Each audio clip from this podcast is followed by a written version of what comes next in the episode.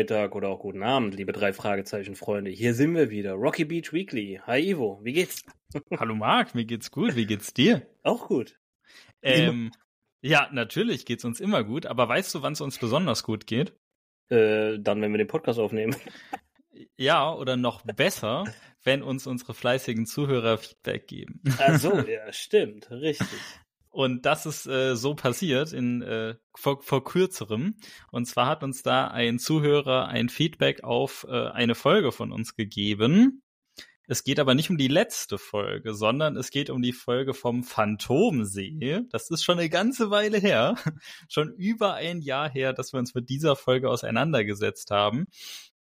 Aber bei dieser Folge, also es war die, äh, für alle, die nicht genau wissen, welche Folge das ist, das ist Folge zwei, also wirklich schon eine ganze, Weile, oder? War, war doch Folge zwei, ne? Zwei, ja. Ja, Phantomsee, genau. Ähm, und da gibt es äh, ja eine Insel, auf der eine Zypresse gepflanzt wurde. Und äh, ich habe dann in meinen Auffälligkeiten, Fehlern und Plotholes halt diesen Gedankenfehler aufgeführt, dass ähm, der betroffenen Charakter halt von der Zypresseninsel in sein Tagebuch schreibt, aber erst danach dann überhaupt erst bei dieser Insel, von der ich dachte, um die es geht, äh, eine Zypresse pflanzt. Also da äh, dieser äh, Gedankenfehler, den habe ich da benannt und jetzt wurden wir korrigiert, beziehungsweise uns wurde erklärt, warum es denn zu diesem Fehler kam. Ähm, im Buch wird das nämlich ein bisschen genauer erklärt. Im Buch wird erklärt, es gibt einmal die Zypresseninsel, also das ist eine Insel vor der Küste, auf der Zypressen wachsen. Und die heißt, heißt schon lange so. Also die, die hat auch nicht von diesem äh, Charakter den Namen gegeben bekommen, sondern die wird einfach so genannt, schon eine ganze Weile lang. Und von dieser Insel nimmt er sich eine Zypresse oder halt einen Zypressensetzling und schippert halt da auf seinen See zu seiner künstlichen Insel, die er da angelegt hat. Und dort pflanzt er dann diese Zypresse oder diesen Zypressensetzling an. Und erst ab dem Moment können wir natürlich dann dort auch von einer Zypresseninsel sprechen. Aber Fakt ist, es gibt zwei Inseln und das wird einfach im Hörspiel so ausführlich nicht besprochen. Und deswegen äh, entsteht dieser Eindruck, dass äh, nur von einer Insel die Rede ist. Und dann würde meine Kritik durchaus Sinn machen. Kann man aber auch wirklich nur wissen, wenn man sich relativ aufmerksam halt das Buch äh, zu Gemüte führt. Und das hat hier unser lieber Zuhörer getan und uns dann wissen lassen, dass es sich dabei um äh, nicht um einen Fehler handelt, sondern halt einfach nur um eine Lücke, die in, im, im Hörspiel entstanden ist. Und an der Stelle wirklich vielen, vielen Dank von sowas äh, leben wir und wollen das dann natürlich auch gerne nochmal klarstellen, auch wenn es schon etwas länger her ist. Also äh, wenn euch dann doch nochmal was auffällt, was wir als Fehler äh, tituliert haben, was aber in Wirklichkeit eine Erklärung hat, dann lasst uns das gerne wissen, sind wir dankbar für. Aber jetzt äh, lang genug in der Vergangenheit geschwelgt, kommen wir in die Gegenwart. Was machen yes. wir? Was machen wir? Wir machen unseren Bob-Modus zum Start wie immer. Dann kommt der Story-Mode von mir. Dann haben wir Plan der Schurken, danach die Auffälligkeiten, Fehler und Plotholes. Danach auf der fünften Position quasi der persönliche Bezug und die Lieblingsstelle. Und zum Schluss, wie immer, unser mega cooles Fazit. Und in diesem Sinne, wie immer, Bob-Modus aktiviert. Ja, ähm, Entschuldigung schon mal an diejenigen, die sofort in die Story rein wollen. Der Bob-Modus wird heute ein kleines bisschen länger. Wir haben nämlich äh, Grund zum Feiern, Grund zur ja. Trauer, ich weiß nicht. Also beides. ja, es schwingt beides mit, ne? Ähm, kommen wir erstmal zu den allgemeinen Infos. Der Name der Folge ist auf Deutsch und der schrullige Millionär. Im Englischen ist es The Mystery of the Cranky Collector. Ähm, cranky kann man tatsächlich mit sowas wie schrullig oder verschroben übersetzen und Collector ist einfach der Sammler. Also im Deutschen wird er als Millionär betitelt, im englischen oder halt amerikanischen Original wird er in allererster Linie ein Sammler genannt. Aber in beiden Fällen ist man sich einig, der Typ ist schrullig. Was wir davon halten, hört ihr später noch. Ähm, machen wir erstmal weiter. Der, geschrieben wurde der Fall von Mary Virginia Carey. Wir kennen sie jetzt schon eine ganze, ganze, ganze Weile. Ne? Ähm, die ist schon hat uns schon eine, eine Weile jetzt hier begleitet in unseren Hörspielen. Und jetzt kommt die traurige Nachricht.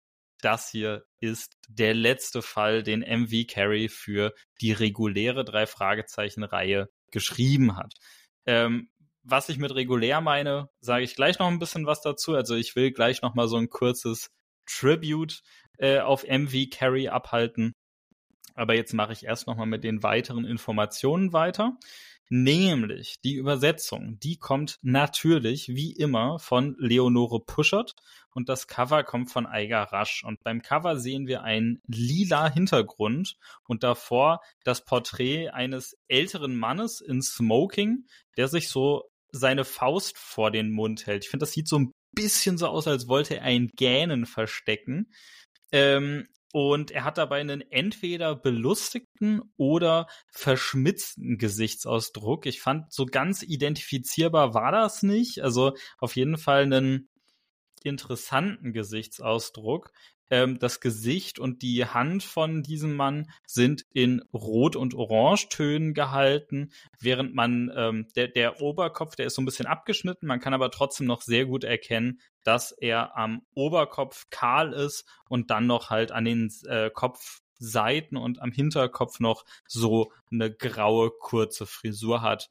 Ich glaube, die meisten haben ein Bild im Kopf. Und was ich persönlich über das Cover sagen möchte es, auf mich wirkt es sehr mysteriös. Also es macht mich auch wirklich neugierig, will schon wissen, okay, was verbirgt sich hinter diesem Cover, was ist da für eine Geschichte hinter? Und ich finde auch der, ähm, diese Person, die da gemalt ist, also wir gehen mal davon aus, dass es entweder der Millionär oder der Sammler ist, ne, der Collector. Ähm, der, finde ich, wirkt, obwohl man eindeutig sieht, dass es äh, gemalt ist, sehr realistisch aus. Also ich finde, ähm, der Vergleich zu einem Foto liegt gar nicht so äh, ent weit entfernt, auch wenn es eindeutig ein Kunstwerk ist. Mich erinnert der an Louis Dufiné. Ja, ja. Ähm, ne, also äh, ich, ich verstehe total, woher es kommt. Ja, kann ich nachvollziehen. Mhm. Also ich glaube, die meisten, die ihn kennen, haben jetzt zumindest so ein grobes Bild im Kopf. Ähm, weiter im Text. Das Erscheinungsjahr des original-amerikanischen Buchs war 1987, dann die deutsche Übersetzung 1989 und auch unsere Hörspielfolge kam auch 1989 raus und sie hat eine Länge von 47 Minuten und 32 Sekunden und an bekannten Figuren, die wir kennen und lieben, haben wir unsere drei Fragezeichen oder auch namentlich Justus Jonas, Peter Shaw und Bob Andrews und sonst auch keine weiteren tatsächlich. Also das war es. Und damit haben wir dann die allgemeinen Infos auch schon durchgearbeitet und jetzt, wie angekündigt, nochmal so eine kleine, ja, so ein kleines äh, Abfeiern von den Werken von MV Carey. Ich habe sie hier nochmal alle aufgeschrieben. Und zwar von MV Carey stammen die drei Fragezeichen-Folgen und die flammende Spur und die singende Schlange und das Bergmonster und der Zauberspiegel, der Karpatenhund und die Silbermine und der magische Kreis und der Ameisenmensch und das Ar Narbengesicht, jetzt direkt schon wieder durcheinander gekommen, und die bedrohte Ranch und der Höhlenmensch und der heimliche Hehler und der unsichtbare Gegner und der höllische Werwolf, dann jetzt hier dieser Fall und der schrullige Millionär. Und es kommt noch ein einziger Fall, den sie danach noch geschrieben hat. Das ist nämlich aus dieser Find Your Fate Mystery Reihe, also dieser Reihe, in der der Leser selber bestimmt, wie es weitergeht. Da hat MV Carey dann nämlich auch noch einen Fall für geschrieben, der heißt The Case of, of the Savage Statue, also der Fall der wilden Statue. Ähm, der ist bis heute tatsächlich nicht als regulärer Drei-Fragezeichen-Fall übersetzt worden und hat auch dementsprechend noch keine Hörspielfassung. Also das ist der, deswegen schließen wir jetzt hier auch mit diesem Fall mit Mary Virginia Carey ab, einfach weil das die letzte Hörspielfolge ist, die bis heute von ihr rausgekommen ist. Und ähm, ja, wenn man sich Mary Virginias Carries Gesamtwerk mal so angucken möchte, ich finde, dann fällt auf, dass sie sehr viel ähm, Fantasie in ihre Fälle mit einwebt. Ähm, häufig gibt es übernatürliche Phänomene. Manchmal äh, bekommen diese Phänomene noch nicht mal eine logische Erklärung. Also es ist wirklich, der Fantasie ist bei MV Carey wenig Grenze gesetzt. Und häufig spielen ihre Fälle nicht in Rocky Beach, sondern für ihre Fälle äh, fahren die drei Fragezeichen des Öfteren mal weg. Ähm, dann ein Charakter, der von MV Carey geschaffen wurde und der dann auch öfters nochmal auftaucht, ist Ellie Jamison. Die hatten wir jetzt ja schon zweimal. Zweimal. Und sie kommt noch mindestens einmal oder noch zweimal. Wie oft sie kommt, Boah. weiß ich nicht noch. Also das, also einmal weiß ich auf jeden Fall, aber ob dann noch ja. mal was dazu kommt, weiß ich nicht. Wir haben ja eh ab der nächsten Folge haben wir nochmal einen großen Turn. Da lernen oh, wir ja. nochmal eine von von von äh, ein, eine Dame kennen, die eine Hauptrolle, also Hauptrolle ist übertrieben, aber eine größere Rolle in der drei Fragezeichen Welt lebt. Von daher, ich kann es dir gerade nicht sagen, ob die nochmal, ob die zweimal auftaucht. Einmal auf jeden ja. Fall, aber ein zweites Einmal auf Mal. jeden Fall. Genau. Keine Ahnung. Also mindestens noch einmal haben wir das Vergnügen mit Ellie Jamison. Äh, wahrscheinlich die Hardcore-Fans schlagen jetzt hier die, die äh, Hände über dem Kopf zusammen und denken sich, das müssen die doch wissen, dass sie noch exakt 13,5 Mal auftaucht. Ja, sorry, wir wissen es nicht. Wir, wir, wir, wir erleben es dann mit euch zusammen. Ähm, insgesamt hat Mary Virginia Carey 15 Fälle für die drei Fragezeichen-Reihe geschrieben und halt einen Find Your Fate Mystery Fall und ich habe mir über den Spaß gemacht und das Ganze ausgerechnet und wenn man hier vom Veröffentlichungszeitraum dieses Falles ausgeht, dann hat sie äh, 33 Prozent, also ein Drittel aller drei Fragezeichenfälle, die zu diesem Zeitpunkt, zu dem das Originalbuch in den USA rauskam, geschrieben wurden. Also sie hat damit schon mehr zu der Reihe beigetragen als Arthur Gott, Yvonne Namen. Peinlich. Äh, jedenfalls der Schöpfer von äh, der, der drei Fragezeichen-Reihe. Ähm, der hat ja nur zehn Fälle, also in Anführungszeichen nur, lag ja auch daran, dass er äh, krank war und dann auch gestorben ist, aber er hat insgesamt zehn Fälle geschrieben und MV Carey hat da halt nochmal eine gute Schippe draufgelegt und definitiv die Reihe mit ihrem Stil, ihren Vorstellungen, ihren Vorlieben geprägt. Und an der Stelle ähm, kann man einfach nur mal sagen, danke, großen Respekt. Ja, wir waren nicht von jeder einzelnen Folge total begeistert. Das ne, muss man transparent schon dazu sagen. Aber insgesamt haben wir vor dieser Frau, dieser Autorin ähm, und dem, was sie für diese Reihe geleistet hat, definitiv großen Respekt. Darf Absolut. man mal Danke sagen. Ja. Ähm, genau, und äh, Jetzt hatte ich noch einen Gedanken, der mir direkt wieder aus dem Kopf entwichen ist. Ähm, vielleicht kommt er später nochmal wieder, dann komme ich nochmal drauf zurück. Aber ansonsten würde ich sagen, Bob-Modus lang und breit getreten für die Woche und dann schalten wir den jetzt mal aus und aktivieren Marks Story-Modus. Yes, vielen Dank, Ivo. Ähm, wir starten auf einer Verlobungsparty tatsächlich von äh, Marilyn Pilcher. Die ist die Tochter des besagten äh, Millionärs im Titel. Ähm, also Mr. Pilcher quasi. Es wird einmal der Name genannt. Ich habe ihn tatsächlich schon wieder vergessen, wie er mit Vornamen heißt. Jeremy Pilcher, glaube ich. Ja, Jeremy, genau. Jer Jeremy, ne? Okay. Ja, unsere Jungs haben dort nämlich einen Aushilfsjob angenommen. Also sie kellnern dort, so interpretiere ich. Es kommt nicht so wirklich raus, ob sie dort kellnern. Sie arbeiten auf jeden Fall auf dieser Party.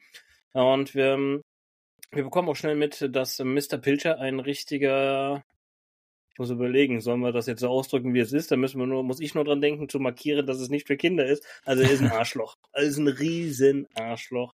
Er ist alles andere als schrullig. Er ist echt, echt ein fieser Dude. Geht gar nicht. Ähm, er beleidigt ständig seine Angestellten. Er beleidigt seine Tochter sogar aufs Übelste. Also das ist echt ein Penner. Anders kann man es nicht sagen. Und als ein Glas halt zu Bruch geht, regt sich er auch eher dermaßen auf, dass er zusammenbricht. Und zwar mit einem Herzanfall, kein Herzinfarkt, sondern ein Herzanfall, was ich auch nicht wusste, dass es da Unterschiede gibt. Also ich dachte, ein Herzinfarkt ist ein Herzinfarkt. Nein, in dieser Folge heißt es, ein Herzanfall ist nicht tödlich und nicht schlimm, ist einfach nur Kacke. Ein Herzinfarkt ist tödlich. Sagte mir vorher auch nichts. Ja, ähm, also für die Hobbymediziner unter euch, ne? Ähm, ich glaube, die meisten, die sich mit solchen Themen ein bisschen genauer auseinandersetzen, die wissen das auch schon. Äh, ein Herzinfarkt ist auch nicht zwingend tödlich, ne? Der kann tödlich ja. enden und die Gefahr ist relativ groß, aber ganz so einfach, wie es hier in der Folge dargestellt wird, ist es nicht. Wir haben hier keine Zweidimensionalität, dass ein Herzanfall, ja, alles gut, der kriegt seine Tablette und dann ist gut.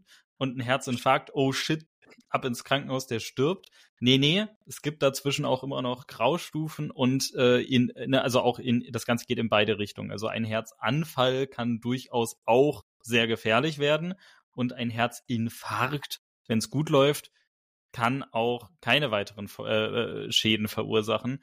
Ähm, trotzdem in allen Fällen, wenn man merkt, man hat da was am Herzen und das soll nicht so, wie es eigentlich normalerweise tut, ähm, dann gerne mal einen Arzt konsultieren oder mal ins Krankenhaus gehen. Genau.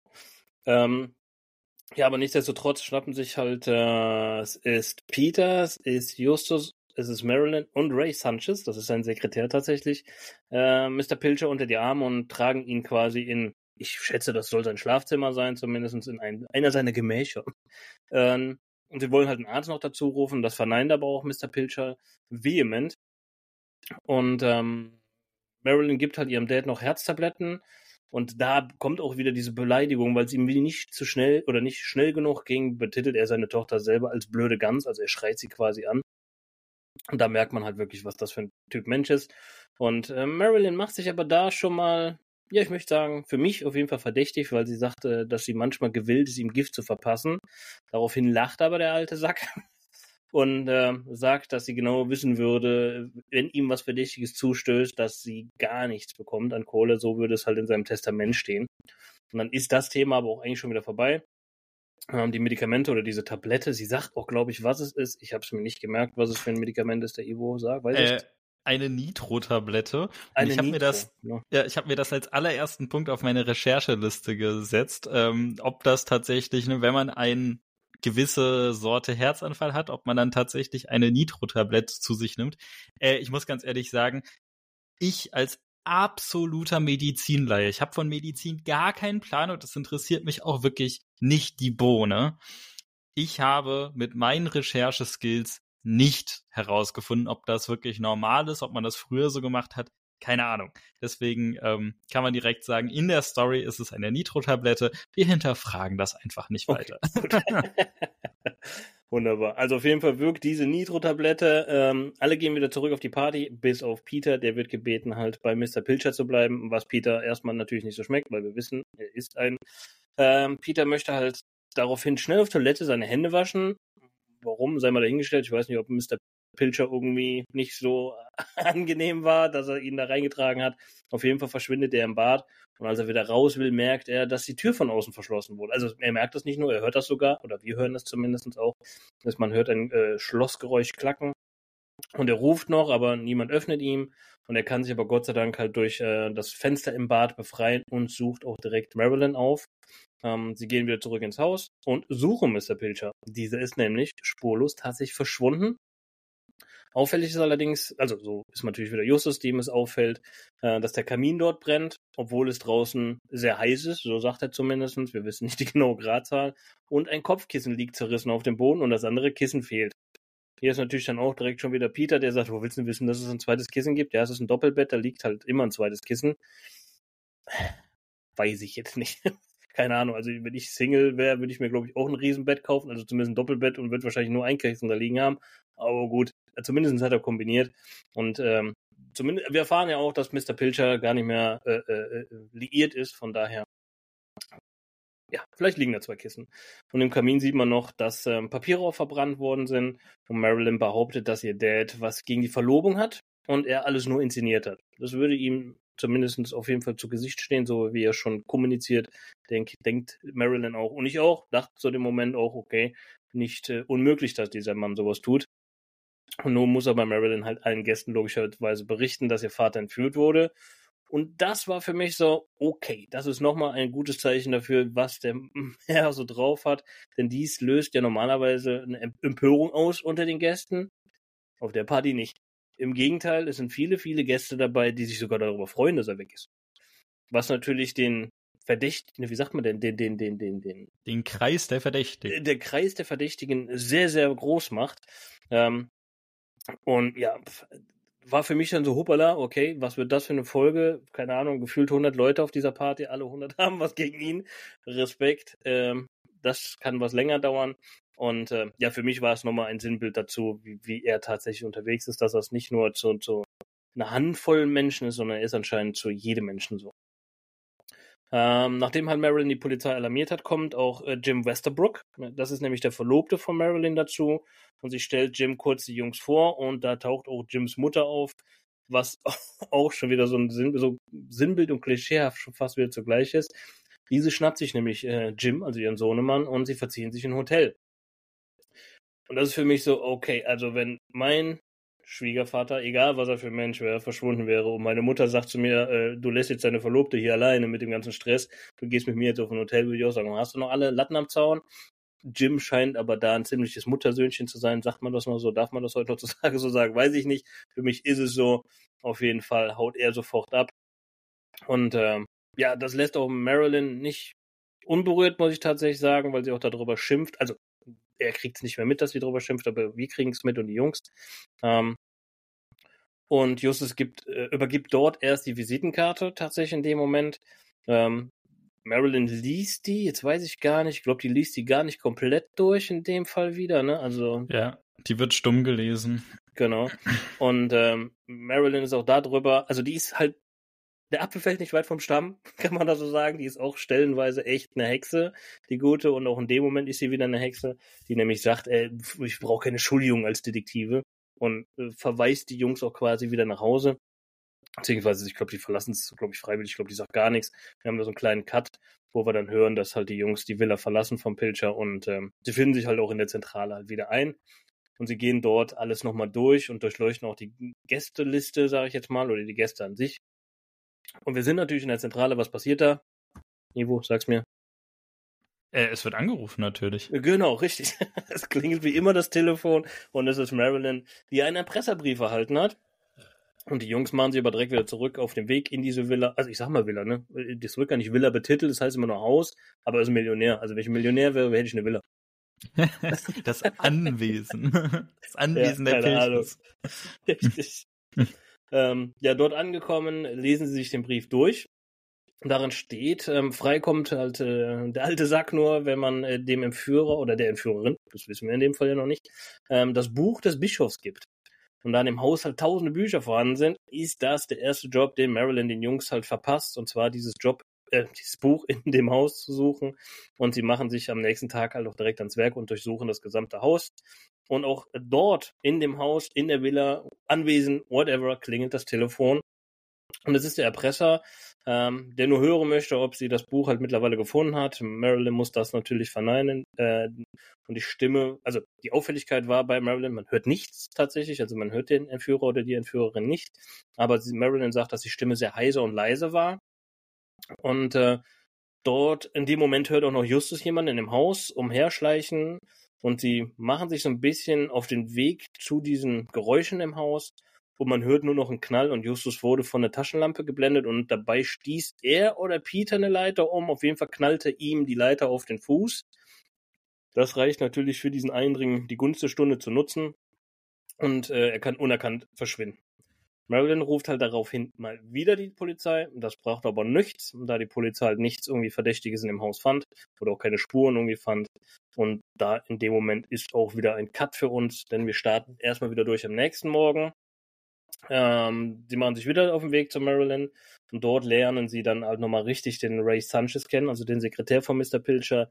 Dieser hat die Idee, äh, dem PC von Mr. Pilcher zu durchsuchen, um dort etwas halt zu finden.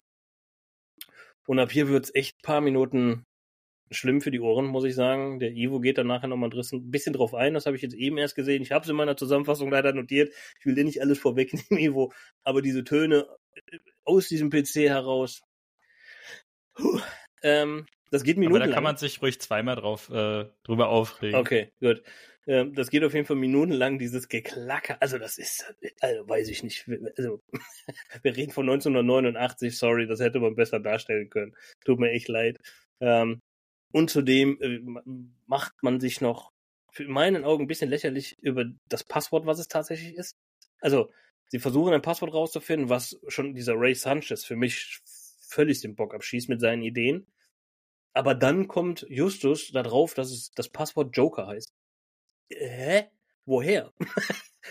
Hat null, aber wirklich null irgendwie einen Zusammenhang mit Mr. Pilcher, geschweige irgendwie mit dieser Story. Nichts. Aber das Passwort ist Joker und es ist richtig. Ähm, und äh, ja, sie durchsuchen halt Dateien, die Mr. Pilcher da auf diesem PC hat. Und ähm, er hat auch von jeder Person, die er kennt oder irgendwie in meinem Leben getroffen hat, tatsächlich ein Dokument oder eine Datei angelegt. So auch von natürlich seinem Sekretär Ray.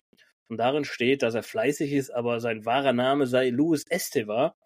Und dabei kommt auch raus, dass äh, George Esteva, der Vater von Louis, damals von Mr. Pilcher in den Ruin getrieben wurde. Und dass Pilcher denkt, dass Louis sich halt dann sei, für seinen Vater rächen möchte.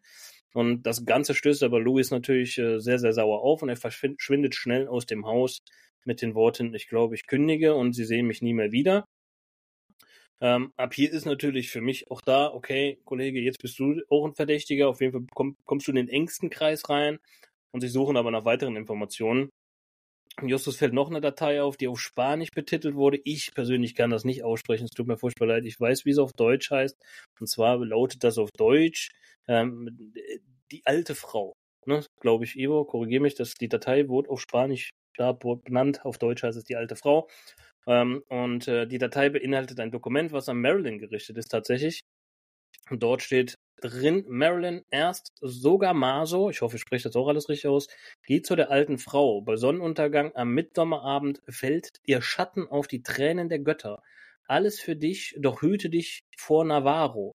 Ist der, ist der legal? Rückfrage, INS. Das war's. Mir steht nicht in diesem Brief oder in dieser Datei tatsächlich drin. Was ist das? Gab es damals schon Word? Nein, 1989 gab es schon Word, alles gut.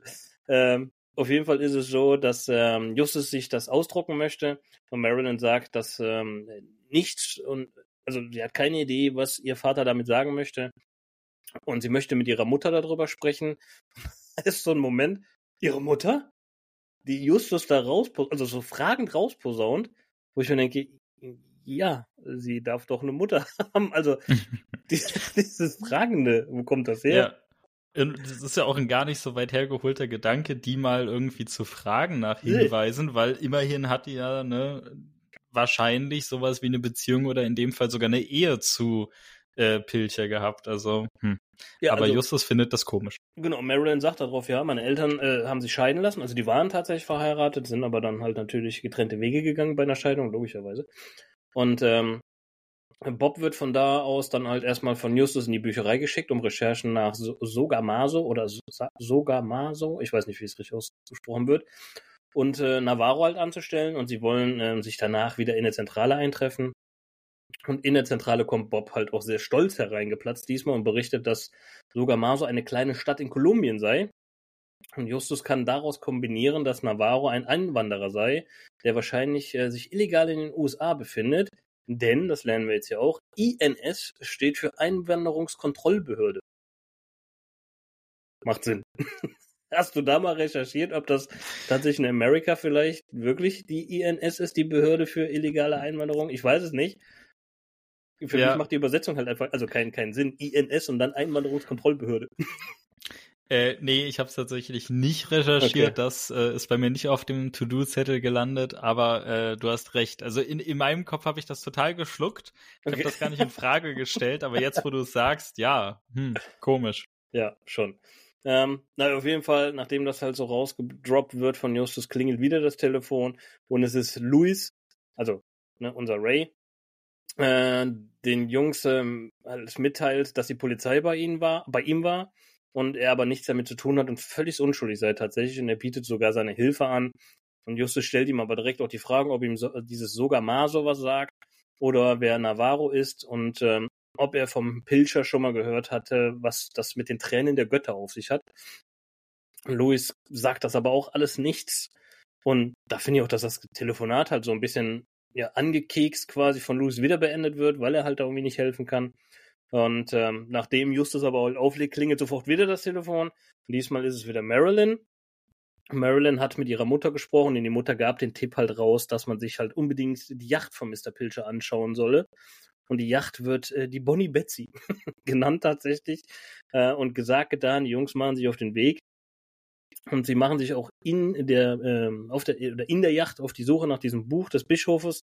Und Justus findet ein altes Buch und auf der, auf diesem Buch ist eine Bischofsmütze. Er sagt, glaube ich, sogar, wie das richtig heißt. Ich weiß es nicht mehr. Ich habe mir das nicht gemerkt. Äh, ich glaube, ne, Mitra oder so? Ich glaube, Mitra äh, heißt das, ne? Kann sein. Ich, du könntest mir jetzt alle sagen, ich würde ja sagen. Ich habe es doch einfach Ivo, generell mit, äh, äh, mit, mit Kirche und Ämtern und sowas alles nicht so. Deswegen, ja. ähm, genau weiß ich nicht. Ich glaube, es heißt Mitra. Okay, alles klar. Wir schlucken das jetzt mal. Es ist auf jeden Fall die Bischofsmütze, das klingt einfacher. Ähm, und es handelt sich dort um ein Tagebuch. Macht auf jeden Fall Sinn, denn die erste Seite fängt auf dem ersten ersten an. Das Jahr erfährt man nicht in dem Fall. Man könnte das jetzt zurückrechnen. Ähm, also fängt an, am 1.1. befand sich der Bischof in einer Stadt in Kolumbien, so beginnt das Buch zumindest, und damit haben wir auch die Verbindung direkt zu Kolumbien. Mehr können Sie aber aus diesem Tagebuch halt tatsächlich nicht identifizieren, da sehr undeutlich geschrieben wurde. Und äh, Bob hat darauf die Idee, dass sie zu Mr. Barrister, der Professor für Anthropologie an der Uni San, Fran äh, San Fernando ist. Und er soll den Text entschlüsseln und damit die Jungs halt mehr Anhaltspunkte haben. Dr. Barrister, willst, möchtest du schon was sagen dazu, Ivo? Oder willst du das erst hinten rausmachen? Der Mann kennen wir oder den kennen wir? Ja, komm, dann, dann haken wir das ah, jetzt ab, dann okay. haben wir es erledigt, genau. Ja, äh, Marc, weißt du, woher wir äh, Dr. Barrister schon kennen? Ja, tatsächlich. Äh, wir haben ihn in der Folge Die singende Schlange. Richtig? Genau.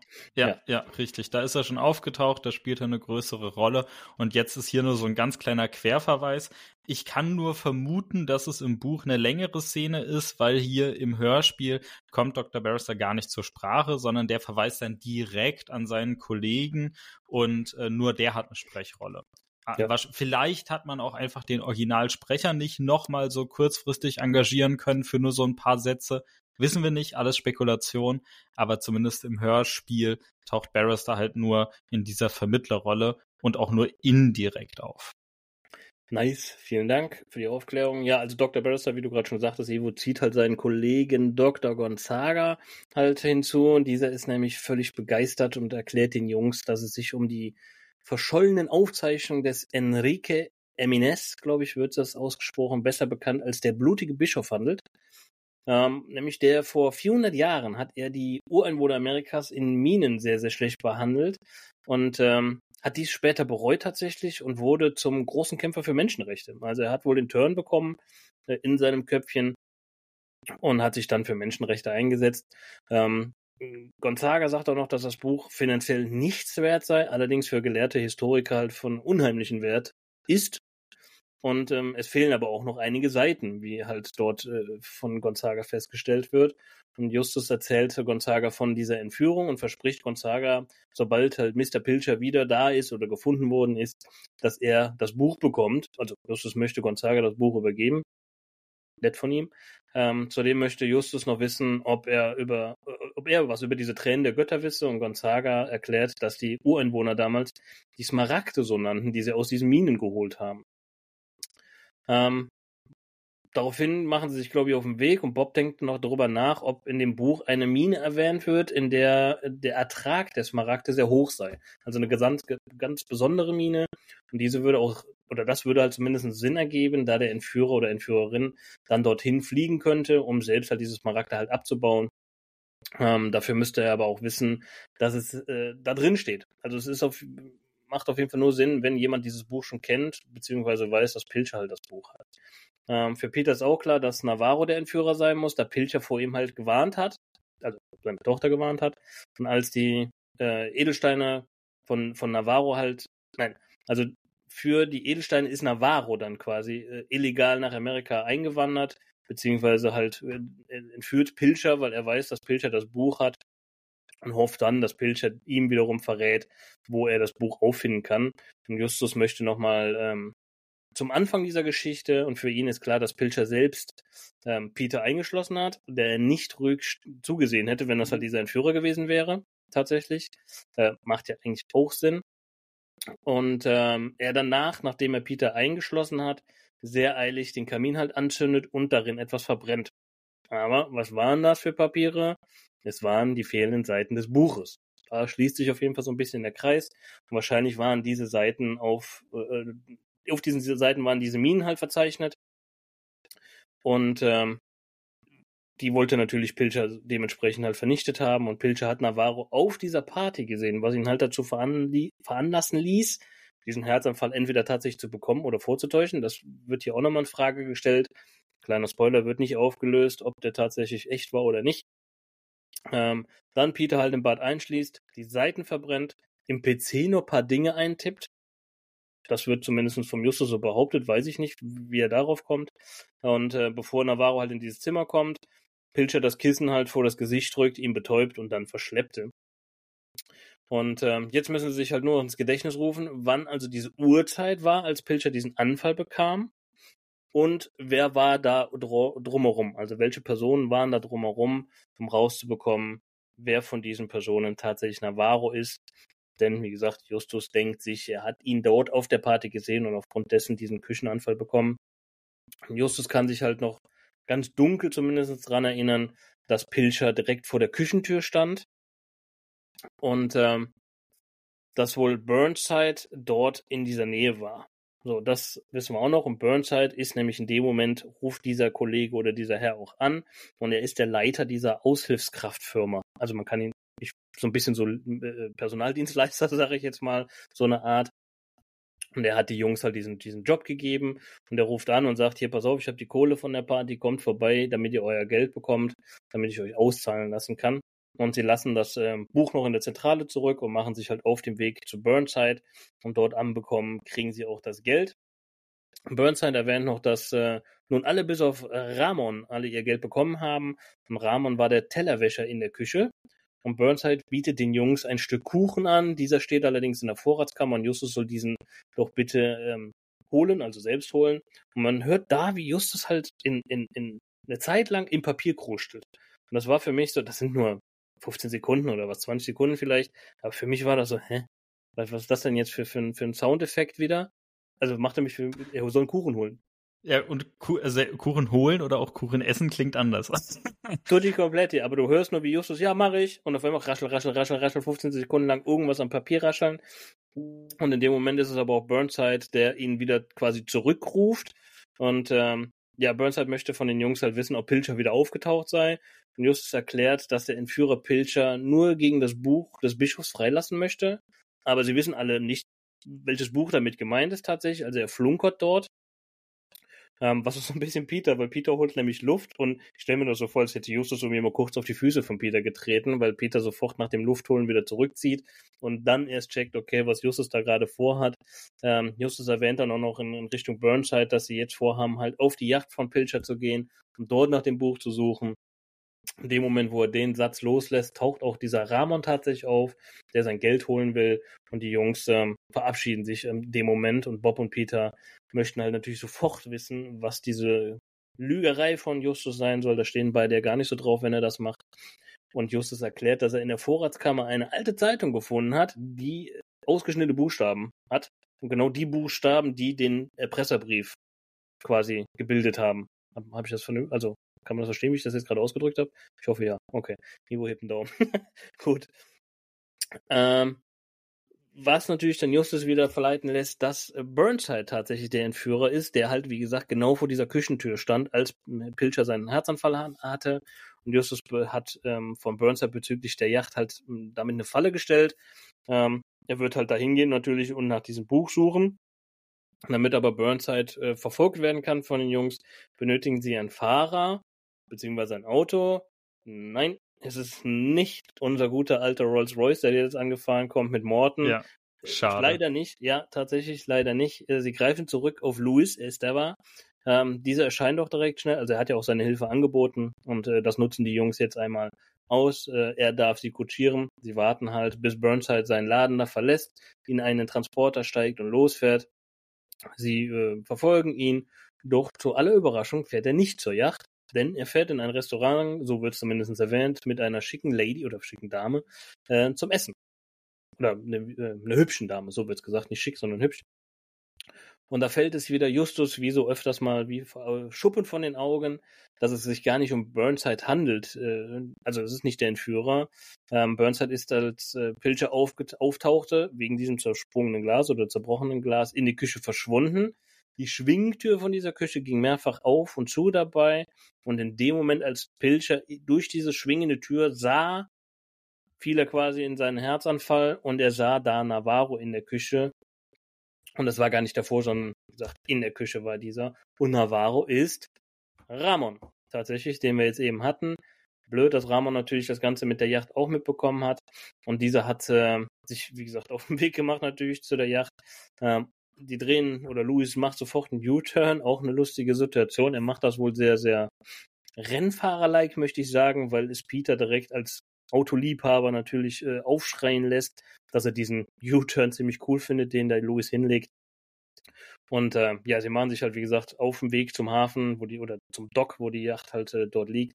Und dort sehen sie ihn auch, wie er zwischen alten Häusern verschwindet. Und in einem Haus sehen sie das äh, Licht leuchten.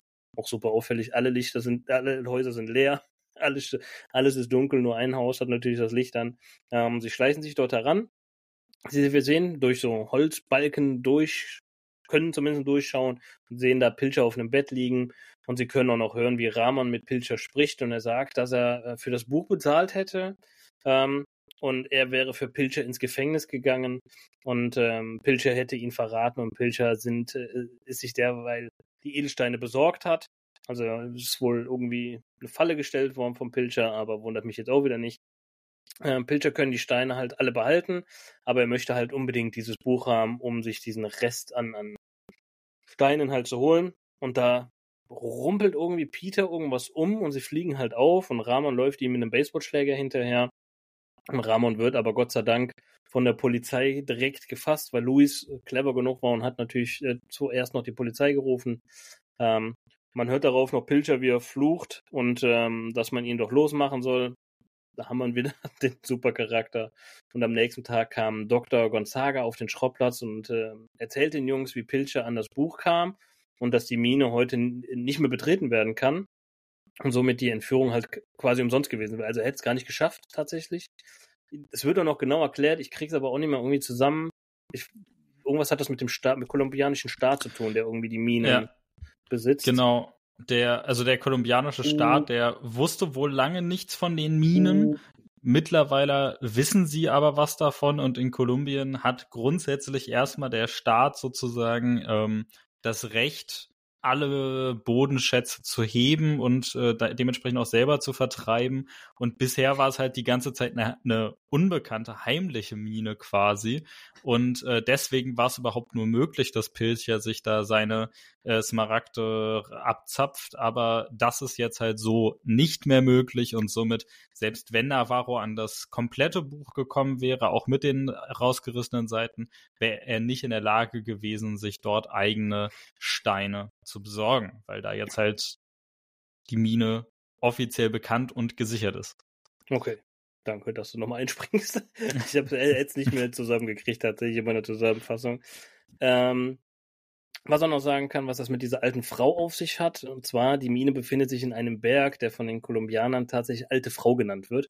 Also das hat damit zu tun. Und dann, wenn die alte Frau ihren Schatten quasi auf diese Smaragde fallen lässt, ist es der Berg, der den Schatten wirft. Bob erzählt dann auch noch, dass ähm, Navarro Pilcher in einem äh, Wäschewagen ungesehen halt aus diesem Haus schaffen konnte. Also das wird da auch nochmal aufgeklärt, falls da irgendwie Fragezeichen bei euch im Kopf war. Und Dr. Gonzaga fragt nach, ob die Jungs Pilcher nicht fragen könnten, dass ihm das Buch überlassen wird, wie es ja Justus eigentlich versprochen hatte. Und ähm, Justus bejaht das einfach mal so. Und es passiert auch tatsächlich keine Schlusslache in dem Moment. Und das war meine Story-Zusammenfassung. Äh, dann vielen Dank. Also Gerne. war relativ schwierig, weil äh, ne, man, man kommt in viele verschiedene Situationen, es gibt viele verschiedene Hinweise. Äh, ich kann mir vorstellen, dass das gar nicht so leicht war. Ähm, ja, dann äh, mache ich mal weiter hier mit meinem Part und äh, versuche es jetzt mal relativ kurz zu halten, weil äh, äh, die Story doch einiges an Raum eingenommen hat.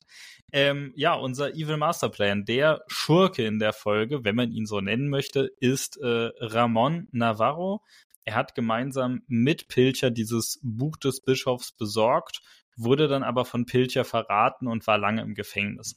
Wie jetzt ganz genau im Detail die beiden an das Buch gekommen sind, wo, wie Pilcher ihn äh, verraten hat, ne, und was sozusagen Navarro ins Gefängnis gebracht hat, erfahren wir zumindest hier im Hörspiel alles nicht. wer weiß, vielleicht kann man das ja woanders nochmal nach äh. Ähm, jetzt ist Navarro auf jeden Fall nicht mehr im Gefängnis und er will von Pi Pilcher das Buch des Bischofs haben, um die Lage dieser geheimen äh, Smaragdmine äh, herauszufinden. Er möchte dann sich selber seine eigenen Steine schürfen. Und äh, um das Ganze zu erreichen, verkleidet er sich als Bediensteter oder lässt sich halt äh, einstellen von halt Mr. Burnside, also als Aushilfsjobler und ähm, kommt dann halt auf diese Verlobungsparty von Pilchers Tochter, ist dort eigentlich als Tellerwäscher dort. Ähm, dort sieht er allerdings Pilcher und äh, wir können dann nur vermuten, dass er ihm quasi hinterher schleicht, nachdem er mit diesem Herzanfall dann weggebracht wird. Und dort ähm, entführt er Pilcher und äh, ja, schmuggelt ihn unter benutzten Tischtüchern vom Anwesen hinunter. Er versteckt ihn dann in diesem alten Haus und fesselt ihn dort ans Bett und erpresst Marilyn mit Hilfe eines anonymen äh, Erpresserbriefs. Er möchte, dass sie ihm dieses Buch des Bischofs besorgt. Ähm, später bricht er dann auch in Pilchers Haus ein, um dort selber nach dem Buch zu suchen. Und er ist halt auch zugegen, als Justus eigentlicher Burnside die Falle stellen möchte mit der Yacht. Ähm, aber da ist äh, Navarro halt gerade auch zufällig da und um sich seinen Lohn abzuholen, deswegen kriegt er das mit und ähm, fällt dann quasi auf die Falle hinein, die eigentlich gar nicht für ihn gedacht war. Das ist auch schon der ganze Plan. Also der ist relativ geradlinig. Ich würde jetzt nicht so weit gehen, das Masterplan zu sagen. Ähm, Navarro ist ja in der Geschichte hier auch nur einer von mehreren, in Anführungszeichen, Bösewichten oder unmoralischen Charakteren. Ne? Pilcher ist zwar das Opfer, aber der ist alles andere als jetzt hier ein Unschuldslamm. Also der, ja, verhält sich wie ein Riesenarsch und ähm, hat ja selber hier auch illegal Smaragde abgebaut und dadurch ja überhaupt erst sein Reichtum sich angehäuft. Also deswegen, ähm, manchmal trifft es auch die richtigen, ne? Dann kommen wir noch zu den Auffälligkeiten, Fehlern und Plotholes. So furchtbar viele haben wir jetzt hier auch nicht. Ähm, ich möchte direkt als allerersten Punkt aufführen, ne, das, was ich eben schon gesagt habe. Pilcher ist ein Arsch. Das kann man so nicht anders, also das kann man nicht anders sagen. Und auch Marilyn, also seine Tochter, verhält sich immer wieder, gerade am Anfang der Folge, echt nicht nett. Ja, sie steckt in einer blöden Situation, als ihr Vater auf ihrer Verlobung entführt wird, aber trotzdem kann man mit Menschen, vor allem mit seinen offensichtlich irgendwie Angestellten oder Bediensteten, besser umgehen, als sie das mit den drei Fragezeichen macht. Und ähm, natürlich später gibt es dann die Situation, in der Marilyn dann ganz freundlich zu den drei Fragezeichen ist, weil sie ja auch von ihnen abhängig ist als Detektive. Ne? Also sie, sie will ja was von ihnen und dann kann sie auch ganz freundlich sein. Aber äh, alle beide das ist keine nette Familie, muss man einfach so sagen. Und äh, ehrlich gesagt, also die, also das Verhalten, was gerade ein Pilcher an den Tag legt, in den zwei kurzen Szenen, in denen wir ihm begegnen, ähm, das hat für mich auch wirklich nichts mehr mit Schrulligkeit zu tun. Ähm, das ist wirklich einfach nur. Ich lasse jetzt mal hier eurer Fantasie freien Lauf.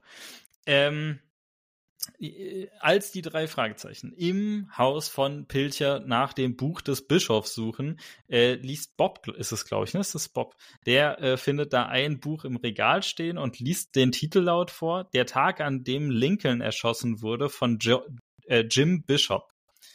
Ähm, und da äh, habe ich mir mal die Frage gestellt: Hm, komischer Titel, kann das echt sein? Und ja, ist es. Also das ist ein echtes Buch, das gibt es. Äh, originales Ersterscheinungsjahr war 1955 von diesem Buch und ähm, das war ganz lange ein Literaturklassiker. Heutzutage nicht mehr ganz so relevant und man sagt auch, dass einige der Sachen, die da drin beschrieben werden, nicht den historischen Fakten entsprechen. Aber das ist ein echtes Buch. Ähm, ja, dann äh, sind wir schon bei der Szene, bei der die Mark schüttelt schon den Kopf, bei der die Jungs und äh, vor allem halt ne hier Esther war, also äh, Ray Sanchez äh, versuchen an diesen, also den den PC zu entsperren, da das Passwort äh, zu, zu knacken und diese Sounds. Ah, Also die, die Sounds, das ist ein Geklacker vom Allerfeinsten und dazu dann irgendwelche komischen Piep-Sounds und äh, dann später wird noch was ausgedruckt. Das klingt, als wär's der ranzige Kassenbon-Drucker vom äh, Bäcker um die Ecke, der seit einigen Jahren sein Kassensystem nicht aktualisiert hat. Ähm, ja, all das äh, wirklich ganz schlimme Soundkulisse, macht auch wirklich an der Stelle keinen Spaß und jeder, der auch nur annähernd ein bisschen Ahnung von Computern hat, vor allem Computern aus Ende der 80er Jahre, ähm, äh, kriegt da Gänsehaut, aber nicht die gute Sorte. Und dann äh, müssen wir auch direkt an der Stelle weitermachen. Ich würde es ja gerne gut sein lassen, aber das geht einfach nicht. Was sind das denn für Passwortversuche? Ne? Marc, du hast es eben auch schon angesprochen. Äh, das, was Ray Sanchez da ausprobiert, das ist ja wirklich, oh Gott, hat der sich auch nur einmal Gedanken gemacht, was ein Passwort sein könnte? Oder und ähm, auch dann die Lösung, äh, die dann auch äh, Justus vorschlägt, nämlich Joker. Du hast es schon gesagt, das hat nichts mit Pilcher zu tun. Wir kriegen auch nirgendwo einen Hinweis, der da irgendwie drauf hindeuten würde oder so. Äh, pf, also schwierig. Und da bleibt mir nichts anderes übrig, als äh, zu glauben, dass halt äh, Mary Virginia Carey oder halt der äh, Heike Dine Körting, also die äh, sowohl Produzentin als auch Regisseurin von den Hörspielen, einfach keinen Plan hatten, wie Computer funktionieren oder was, wie, wie die zu klingen haben. Also ähm, da glaube ich, fehlt einfach die Ex oder fehlte damals die Expertise. Das haben sie mit Sicherheit danach nachgeholt, aber ah, schwierig. Ähm, ja, äh, dann später hören wir noch von unserem Erzähler, ne, also hier von Hitchcock, der erzählt, dass ähm, sie sich Hilfe von Ray Estava suchen. Wir wissen schon sehr genau, wer gemeint ist, aber Ray Estava heißt er nicht. Der gibt sich erst als Ray Sanchez aus und später äh, stellt sich dann heraus, er heißt Louis Estava. Also Ray Estava ist da wirklich einfach ein schönes äh, zusammengewürfeltes von beiden Namen, unter denen er reagiert. Nee, agiert, Entschuldigung. Falsches Wort. Und äh, dann sind wir auch schon relativ am Ende. Äh, die Jungs haben das Haus entdeckt, in dem Ramon äh, oder halt Navarro äh, Pilcher gefangen hält. Und dann sagt Esther war noch ganz vorsichtig und warnend, wenn, und was ist, wenn Ramon einen Ballermann hat? Was zur Hölle? also, äh, ich habe den Begriff Ballermann noch, also es soll ja offensichtlich eine Waffe sein, ne? Also was ist, wenn er eine gehört? Waffe hat? Nein. Nein, Nein der Klasse, äh, Bud Spencer und Terence Hill Filme werden die Pistolen nur Ballermann genannt. Ich habe tatsächlich einige Bud Spencer und Terence Hill Filme gesehen. Ich fand die auch damals tatsächlich gar nicht so äh, scheiße. Die haben mich unterhalten.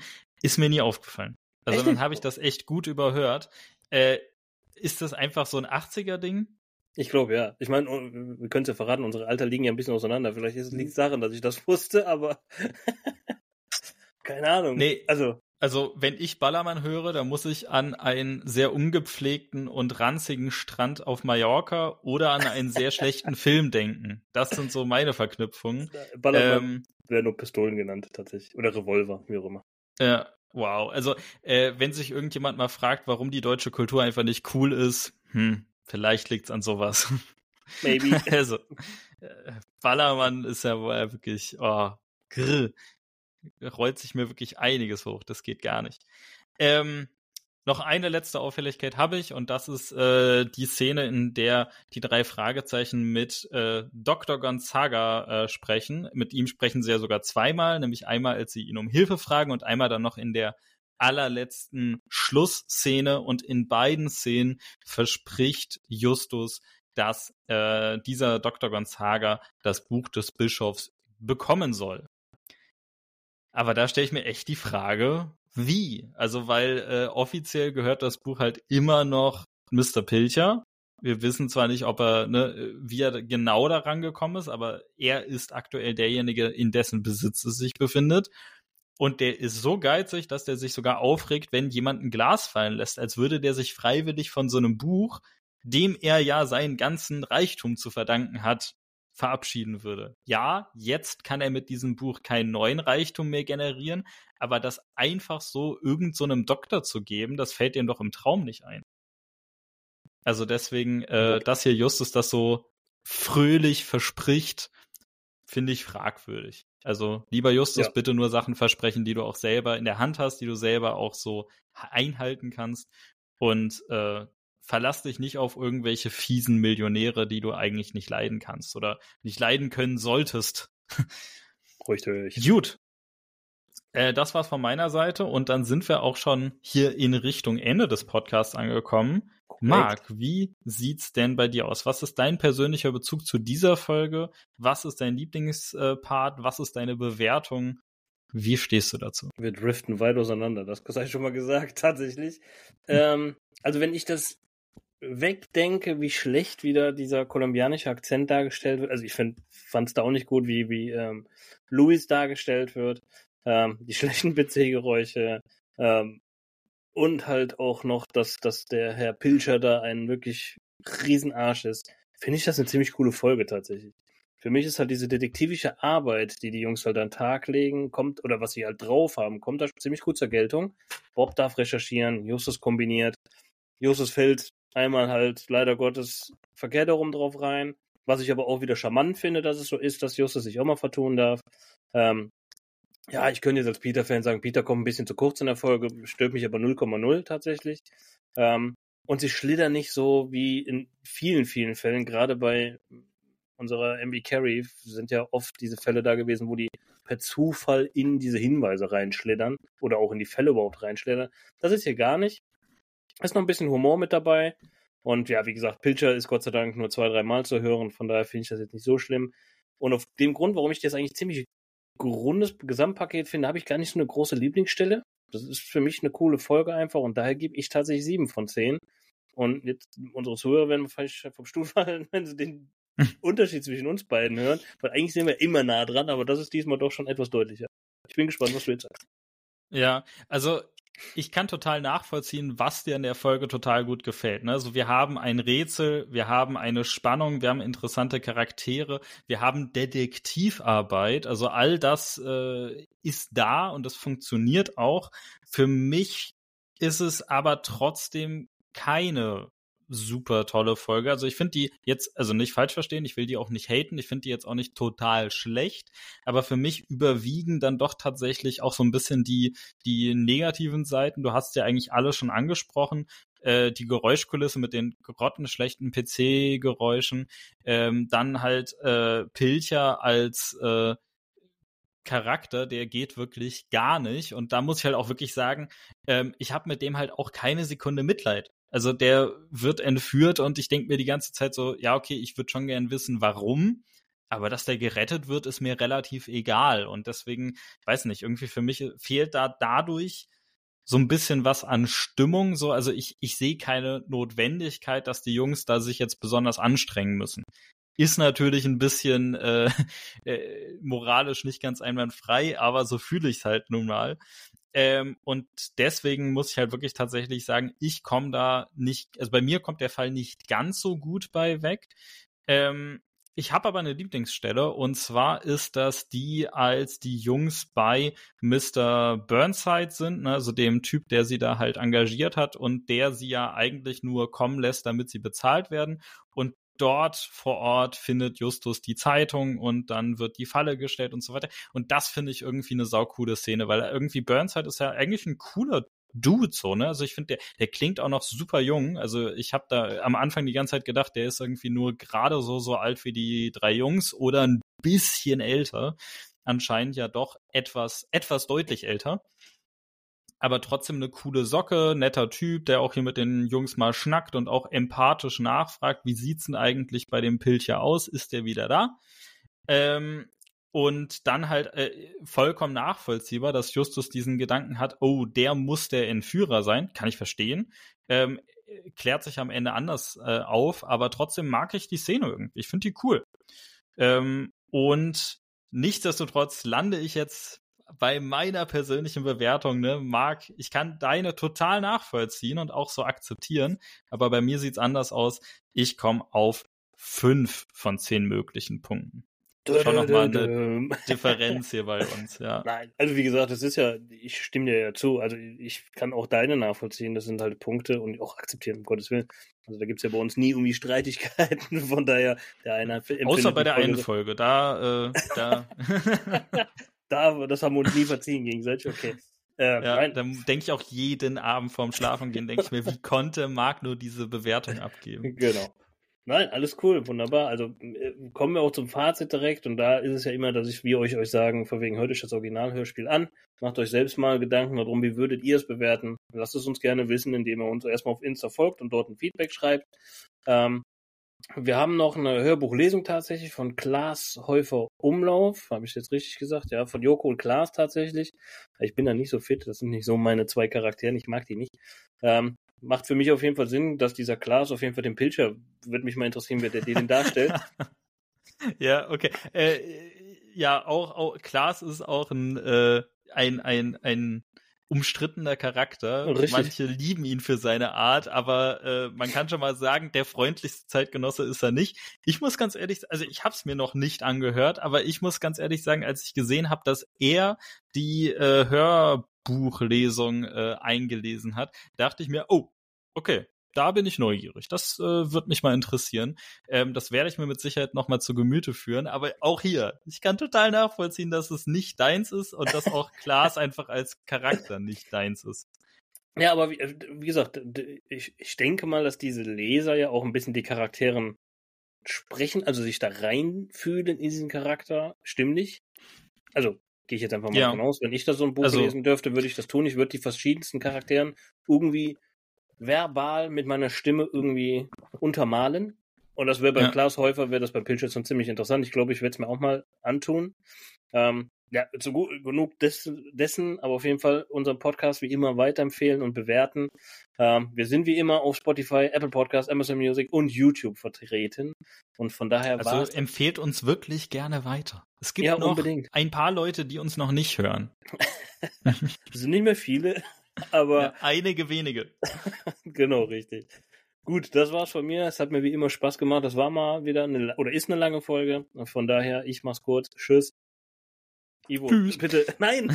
nein, nein, ja, das andere. Sowas nicht. Ja, ja richtig. Ähm, ich äh, würde tatsächlich jetzt gerne noch eine mhm. Sache zum Abschluss sagen, auf die wir aber in der nächsten Folge ein bisschen ausführlicher zu sprechen kommen.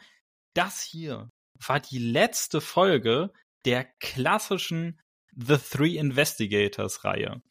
Ähm, beim nächsten Mal erwartet uns dann einiges anderes. Da gehen wir dann wirklich nächste Woche nochmal genauer drauf ein, aber äh, seid gespannt auf Veränderungen.